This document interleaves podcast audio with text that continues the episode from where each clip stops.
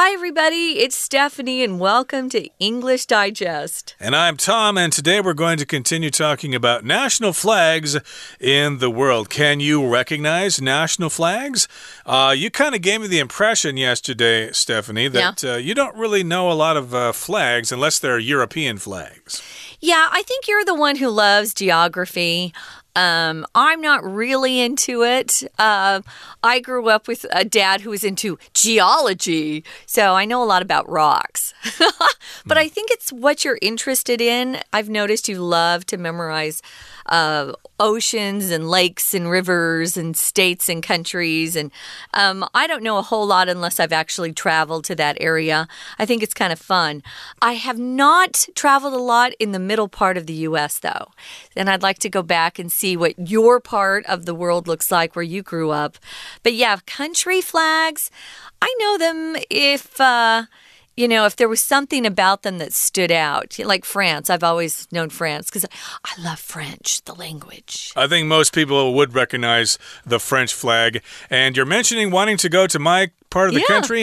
Uh, I would save your money, okay? uh, being from that part of the country, I can see no reason for anybody to want to go there unless they're going to study at a university or something like that. Or maybe they got a job in Or Des maybe- Moines or something selling Maybe they love American football. Iowa has some good teams, or they have had good teams in the past. sort of, but yeah.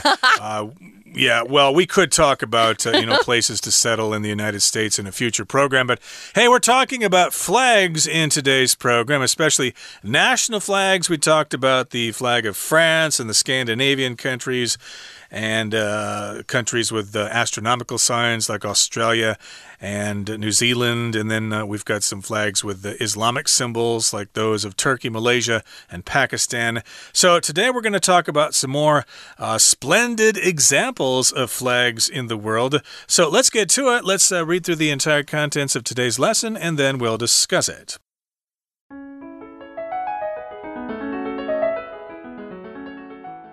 While geometric patterns like stripes and crosses are common on flags, some countries display more unique images. Let's check out a few. Canada. The maple leaf makes Canada's flag easy to identify. It had been a symbol of Canada long before the current national flag came into existence in 1965. The maple represents strength and tolerance and is Canada's national tree. Nepal. Nepal's flag is the only one in the world that isn't a rectangle. Its twin triangles represent the Himalayas as well as the country's two dominant religions of Hinduism and Buddhism. Each triangle has its own symbol. These belong to the former rival branches of Nepal's ruling dynasty, which joined together in the 20th century. Bhutan. Few flags are as visually spectacular as Bhutan's. It consists of two bright triangles, yellow and orange, with a graceful dragon in the center. Gripped in the dragon's claws are four jewels representing the wealth and security of Bhutan, which the fierce dragon protects with all its might. Bhutan's flag is not the only flag to feature a legendary creature, though. The Welsh flag also has an imposing red dragon. Kenya. The shield and crossed spears on Kenya's flag make it stand out. The colors are those of the political party that fought for Kenya's independence, as well as the landscape green, the people black, and the blood they shed for freedom red. The shield and weapons of the local Maasai tribe symbolize the defense of all these things. These are just some of the many and varied national flags of the world. Have fun learning about the ones we couldn't cover in this article.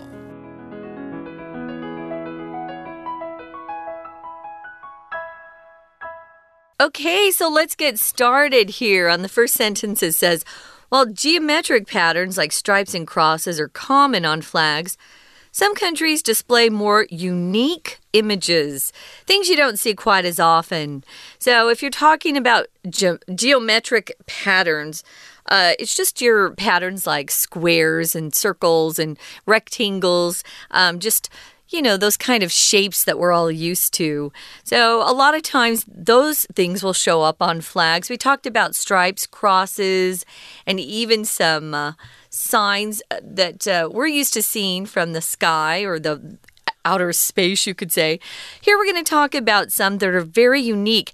The first one that we're going to look at is really unique. I think if there's one thing I think about when I hear the word Canada or hear anything about the country Canada, I think of their delicious maple syrup.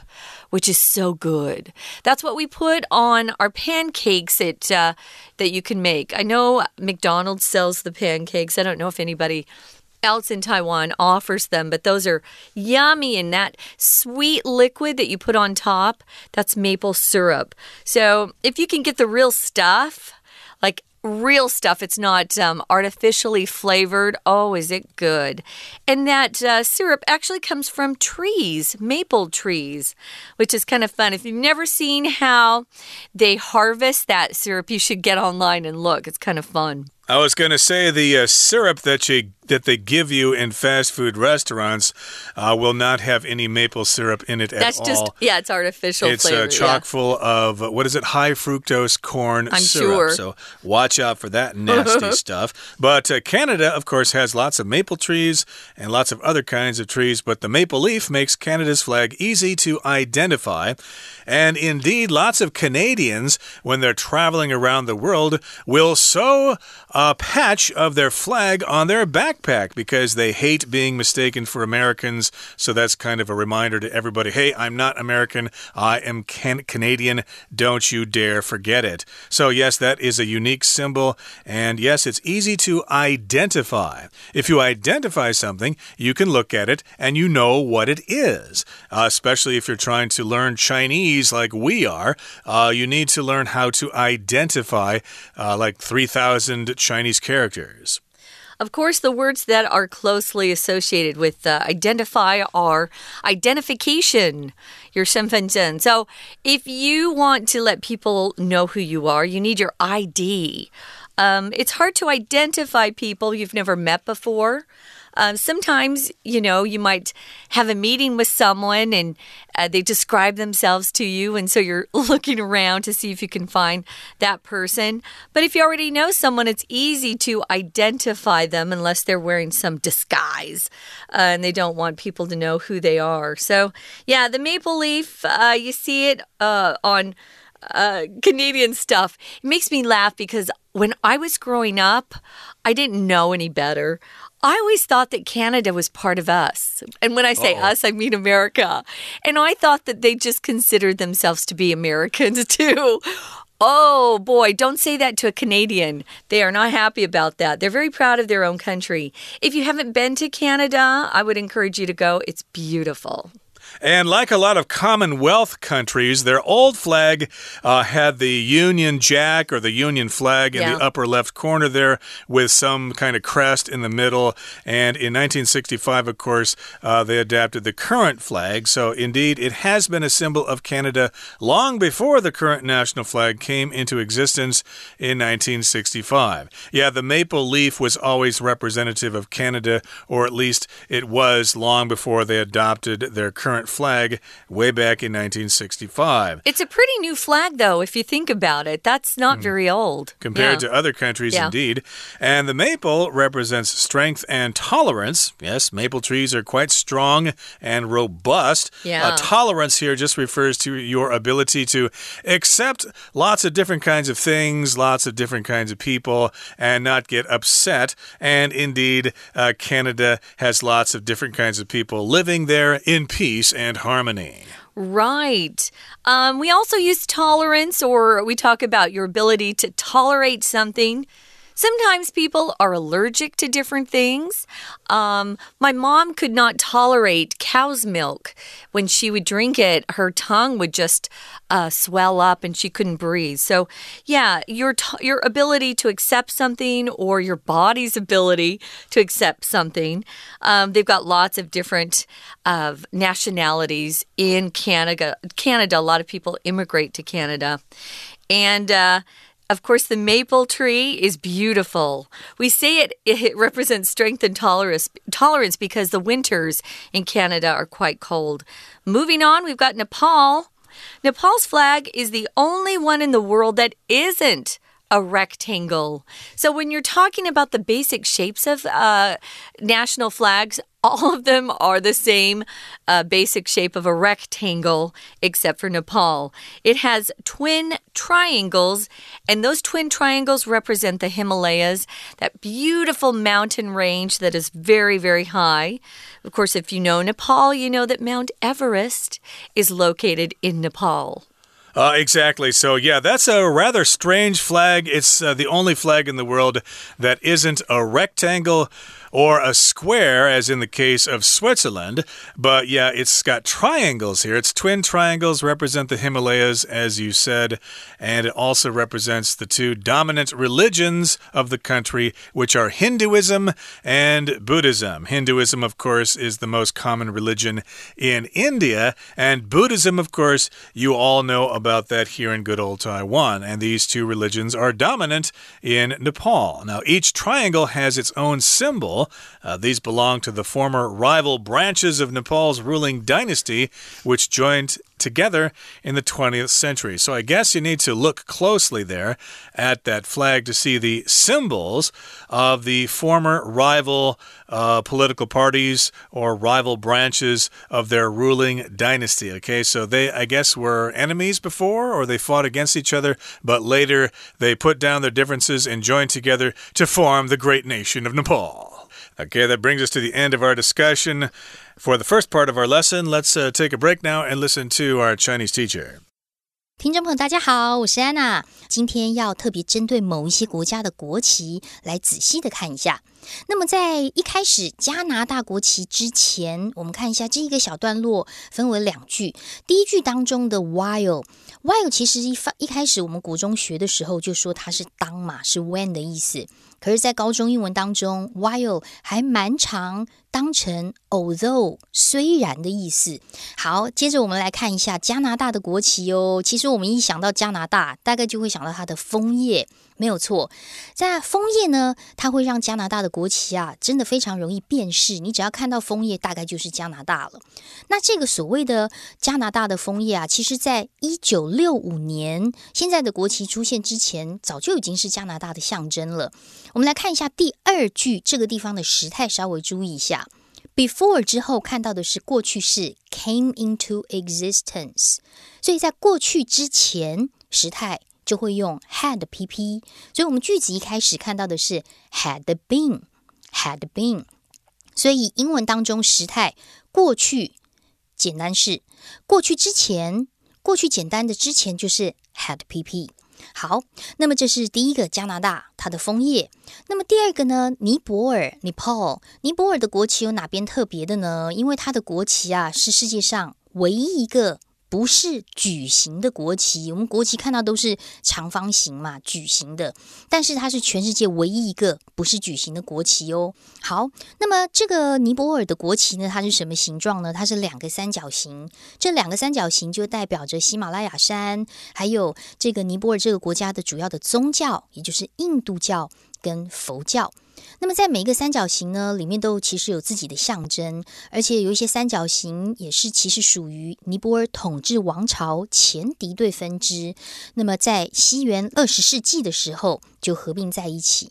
好，我们来看一下这一段第四句的地方，它有一个补充的关系子句，先行词是 the former rival branches of Nepal's ruling dynasty。好，有一点长，逗点之后的 which 就代替前面的先行词到句尾的地方，而这些所有的敌对分支 join together，在二十世纪的时候就合并在一起。We're going to take a quick break. Stay tuned. We'll be right back.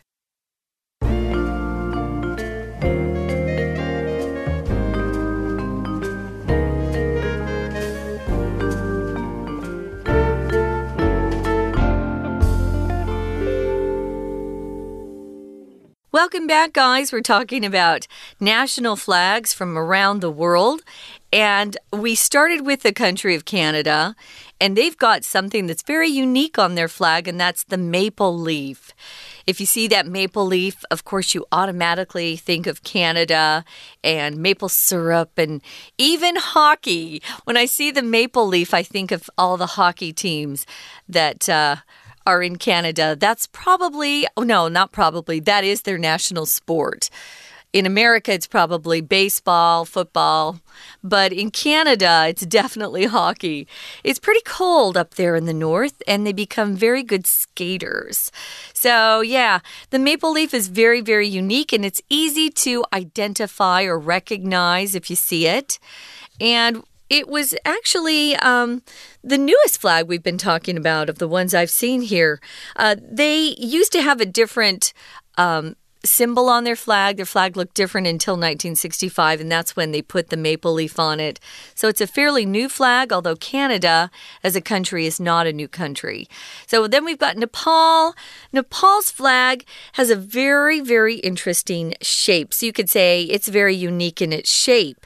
It's got two twin triangles. Um, and that represents the mountain range, the Himalayas, and also the two strongest or most dominant religions that exist in Nepal, and that's Hinduism which you find a lot of in India, and Buddhism that we all know about. So these triangles have their own symbol and they belong to the former, that means it no longer exists, it happened in the past, former rival branches. So they used to compete against each other um, back when Nepal had two ruling dynasties. So uh, they've since joined together, they're friends, so they don't have any of these competitions anymore. Now we're going to move on and talk about Bhutan. Yep, that's another uh, country in the Himalayas. It's uh, very close to Nepal, there, right next to India, Bhutan. And few flags are as visually spectacular as Bhutan's. Uh, if something's visually spectacular, it's just really, really cool to look at. Wow, that is really, really cool. And if you see the flag of Bhutan, you'll go, wow, that is amazing. I've never seen a flag like that. It is visually spectacular. It's amazing amazing to look at. Uh, visually, here, of course, is an adverb uh, from the adjective visual, which means having to do with your vision, which is the noun. And vision refers to your ability to see. Hey, I have 20 20 vision. I have perfect vision, for example. Right. So, yeah, why is this flag so spectacular? Well, it consists, or it's made up of, two bright triangles, yellow and orange, with a graceful dragon in the center. Yeah, so it's got these triangles uh, laying next to each other on the rectangle, and then right in the middle there, you've got this dragon, but it's a very graceful dragon, and of course, the dragon's doing something else as well. Yeah, it sounds really cool. I like that they have a dragon. I love dragons. So it says gripped in the dragon's claws, those are his sharp paws, you know, are four jewels, some uh, pretty precious jewels, and they represent the wealth and security of Bhutan. Now, if you're gripped, it just means you're being held very tightly. So if you see this verb grip, to grip, means you take hold of something and you hold it very firmly. Um, maybe you are hiking up a mountain and you've got some kids with you kids with you, you want to grip their hands so they don't fall off the mountain. Um, so, gripping. Now, if something's gripping, we use that as an adjective. It just means something's really um, capturing your attention. You might be watching a movie that's very uh, uh, tense or very suspenseful, it can be gripping. Or you can also be gripped by something. Maybe uh, I'll use COVID 19 as an example. I know when we first heard about COVID 19, people were gripped by fear. oh no, we're all going to die. Of course, we didn't. So you can use gripped in different ways. Here, of course, it's the verb form. Don't forget to hold tightly. Yep, to grip something, to hold on to something, and gripped in the dragon's claws are four jewels. Uh, they're like round balls. Yeah. And they represent the wealth and security of Bhutan, and the fierce dragon will protect that wealth and security with all its might. Using all its power, that dragon will protect those virtues of wealth and security. So Bhutan will be nice and safe. And I think Bhutan actually limits the number of tourists in, in normal times, you know, oh, not nice. COVID times, of course. So mm. if you can say you've been to Bhutan, boy, you're going to be the life of the party. Now, Bhutan's flag is not the only flag to feature a legendary creature like a dragon. Uh, the Welsh flag also has an imposing red dragon. So, in the United Kingdom, of course, the different countries that make up the UK all have their unique flags. And, of course, Wales uh, is a very unique flag because it has a really bright red dragon on it. Uh, if you see it, you will be amazed. It will be visually spectacular. My former boss is from Wales. Uh, it's still so interesting. I wonder why they have a red dragon. I'll have to ask him. If it's imposing, guys, it's something that's a little intimidating. It might be very big, might kind of scare you or make you anxious a little bit. Imposing. Of course, we know that dragons can be dangerous. Lastly, we've got Kenya, the country of Kenya. They've got a shield and crossed spears on Kenya's flag, and it makes it stand out, of course. Uh, something that's very unique. That's kind of our theme for today's program flags that have unique symbols on them or that uh, have a unique shape. Here we've got a shield and crossed spears. Now, a shield, if you watch the Marvel movies, you know there's Captain America.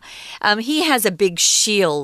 It's something usually made of metal or something that's very strong that can protect you against uh, knives and bullets and things like that.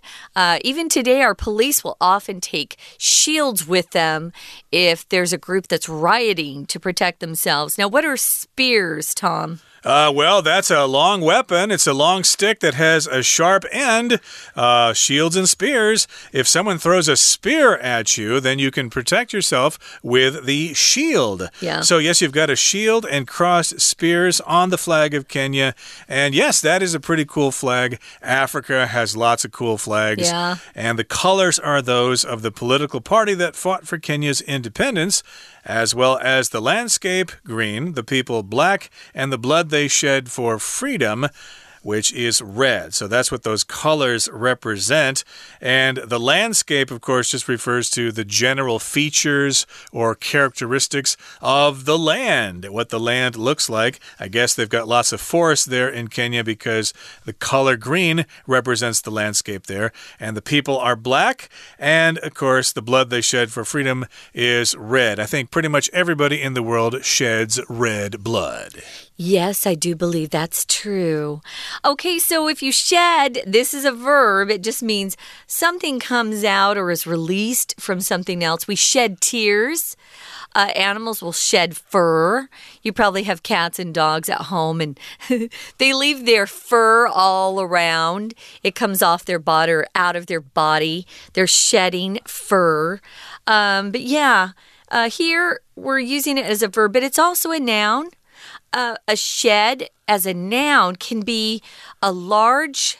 Uh, it doesn't have to be too big, but a, a, strongly built structure that you can store things in. In the back of my parents' uh, yard, we have a shed that we put the lawnmower in there and different tools to do yard work. Uh, that's called the shed. Uh, indeed. So when you bleed, of course, you could say you shed blood. And the shield and weapons of the local Maasai tribe symbolize the defense of all these things. So there are lots of different kinds of peoples and tribes in Africa. So there's a local tribe there in Kenya called the Maasai tribe. Hmm. And I guess that symbol and spears is representative of that particular tribe. Okay, now here's the final paragraph for today's lesson. It says, These are just some of the many and varied national national flags of the world. Yes, there are lots and lots of other kinds of flags out there, and you can discuss those flags amongst yourselves and try to figure out exactly what those things mean. So have fun learning about the ones we couldn't cover in this article. Yeah, there just isn't enough time. Yeah, it's fun. It uh, gets me excited about looking into some other countries now. Right now, though, we're going to listen to our Chinese teacher and then be back to say goodbye. 接着我们就要看到不丹的国旗喽。不丹的国旗哦，其实在视觉上是非常引人注目的。不过在这一段第一句，我们来看一下句子有两个重点。第一个重点是 few flags，这个 few 啊是几乎没有，表示很少很少的意思，几乎没有国旗。后面有一个句型，我们把 s s 抓出来，后面的 s 表示像什么？前面的 s 是我们要去比喻的一个形容词或者是副词。那么在当中呢，s s 中间我们看到的是一个形容词 spectacular，引人注目，所以整句话变成几乎没有什么国旗后面先像不丹的国旗那样在视觉上引人注目。言下之意就是不丹它的国旗是非常引人注目的。OK，那么它怎么样引人注目呢？它是由两个很明亮的三角形，黄色、橘色所组成，而且中间有一条很优美的龙哦。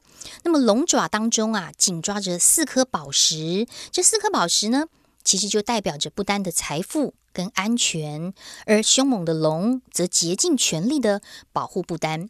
在这一段当中，我们要看一下第三句，很重要，因为基本上这一句呢就是一个倒装句，而倒装句之后有限定用法的关系子句跟非限定用法的关系子句。我们来看一下这里的 “gripped in the dragon's claws”。Are for jewels。其实句子很单纯，就是到这里。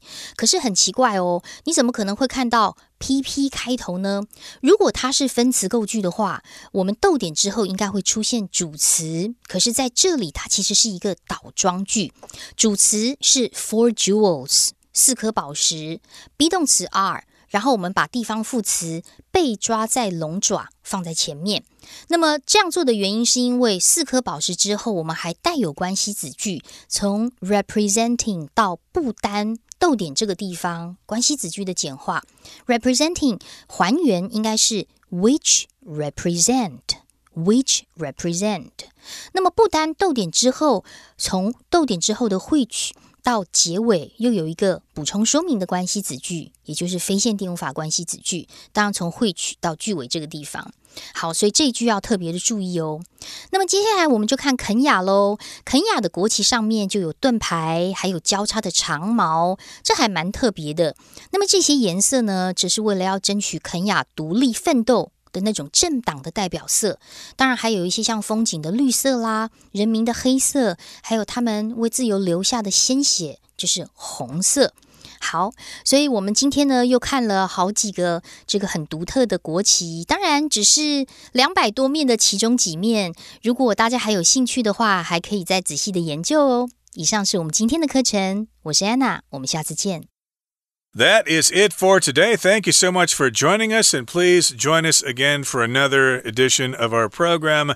And indeed, have some interesting discussions amongst yourselves about flags of the world. From all of us here at English Digest, I'm Tom. I'm Stephanie. Goodbye. See ya.